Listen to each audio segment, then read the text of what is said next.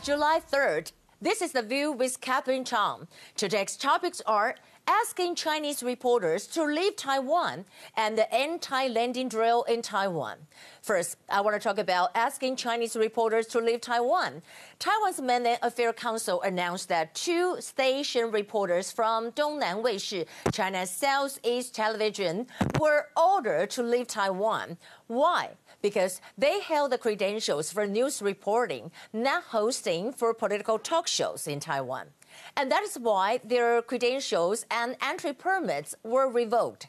The Taiwanese government has said that these two Chinese reporters carry out work beyond the scope of reporting they are allowed to do. Well, I want to mention that one of the reporter, Ai Ke-zhu, uh, she's an anchor woman and her father is a aware. And why did the Taiwan authority take this action suddenly? Couple of reasons. First, Chinese state-run control media produced a talk show in Taiwan to criticize Taiwan's government. Isn't it ironic? And take the Southeast Television, for example. They set up studio and produce political talk show Haixia Xinganxian Strait Express in Taiwan. And the opening was presented by Chinese host in China studio. And in Taiwan studio, there were two Taiwanese critics commented on Taiwan issues who often criticized Taiwan and supported China's perspectives. Second, uh, why at this moment I think one of the reasons is the enactment of Hong Kong national security law. And China's new law oppresses Hong Kong's freedom. It can even arrest Taiwanese people. So, how can Taiwan allow China to produce TV shows in Taiwan and advocate the Chinese idea of a one China policy? Third, there are currently three similar uh, Chinese programs in Taiwan, including the Dongnan Weishi Southeast Television and Yangshi China Central Television and Haixia Weishi Haixia Television. And talking about the CCTV, they have a show called Haixia Liang'an, the two sides of the Taiwan Strait. In the show, on May 2nd, KMT Culture and Communications Deputy Chairperson Wang Hongwei referred to President Tsai Ing-wen as Taiwan leader instead of Taiwan president. She also criticized that President Tsai is too obedient to United States. Of course, this comment triggered a great rebound in Taiwanese people. I think it is kind of ridiculous because former President Ma Ying-jeou allowed Chinese media to enter Taiwan in 2008.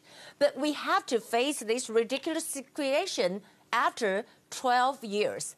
You know, kind of like uh, rent a studio in Taiwan, find uh, pro-China critics to go on the show, criticize Taiwan, and broadcast in China. These Taiwanese government cannot even control it. The expulsion of the two Chinese reporters is the first action ever. It comes to my surprise that it took so many years for Taiwan government finally take the countermeasures on.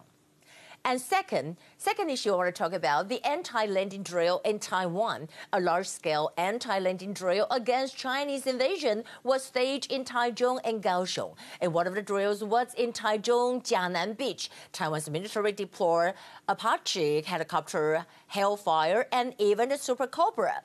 But in Kaohsiung, there was an accident this morning, and the Marine Corps uh, accordingly overturned the boat uh, at a training base in Zuoying. There were three soldiers in danger, and one was sober.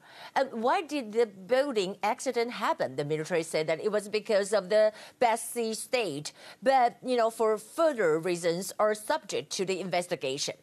I hope everyone will be fine. Here are the top stories. Today, we have one confirmed case, uh, which is important, and he's a 50-year-old man come back from South Africa. Talk about the Hong Kong issues. Slogan like Liberate Hong Kong, Revolution of Our Times is illegal. Do you believe that? The Hong Kong government released a statement on Thursday night and claimed that the protest slogan is a call for Hong Kong independence.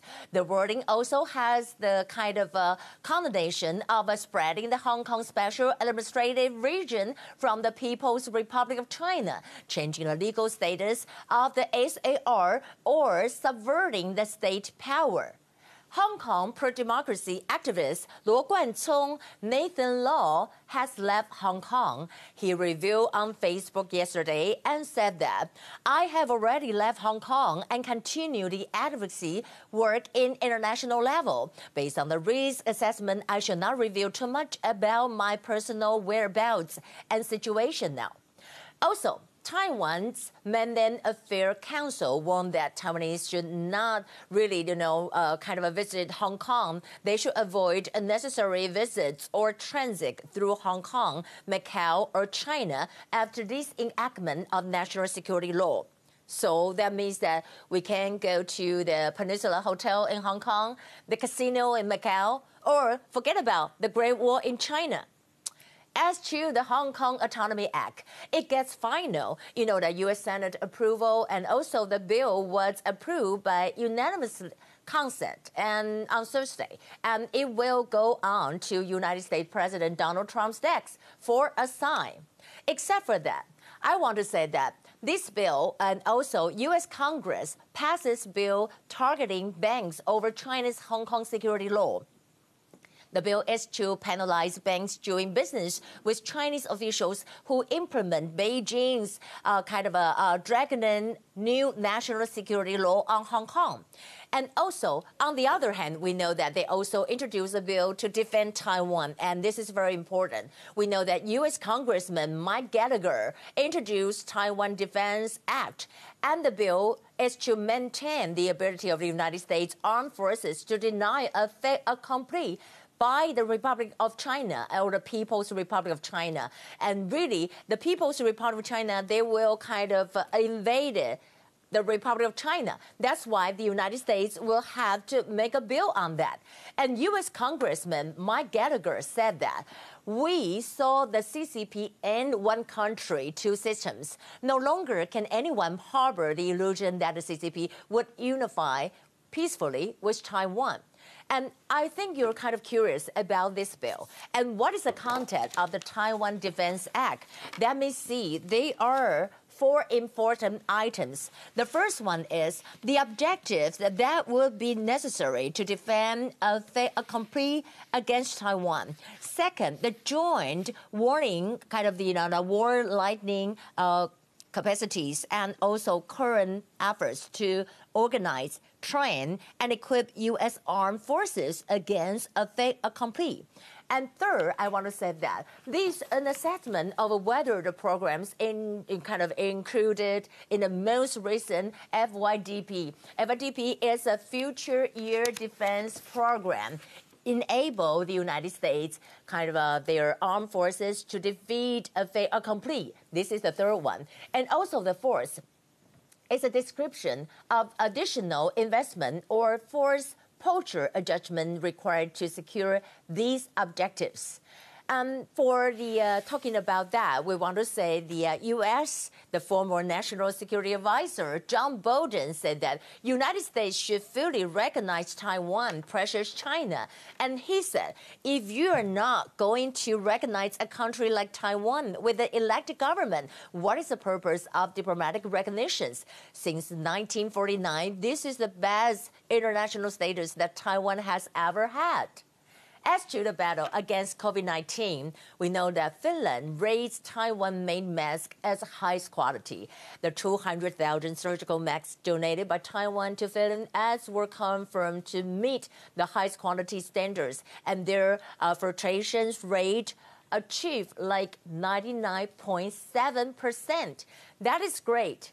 And this is Friday. In the end, I want to tell you I have a new book no matter where you are, maybe you're in Taiwan or maybe you're in Hong Kong, well, we will definitely send the book to Hong Kong or in China or around the world. I have a new book. And the new book is about we don't do news today. We learn English together and happily learn English together. And also here we have a clip of what we have you know, Catherine, the view with Catherine, you know, we can have some clip here and you can see, you know, what I want to say that, you know, when I was in um, elementary school. I can't even speak English well, like A, B, C, D, and this and that. But I tried to learn it, and now I can do it. So trust me, I can do it, and you can do it. That is very important for us to learn English. That's why we have to communicate with the world Isn't it? That will be the view for today. I'm Catherine Chang. I wish you a nice weekend. I'll see you next Monday. Bye.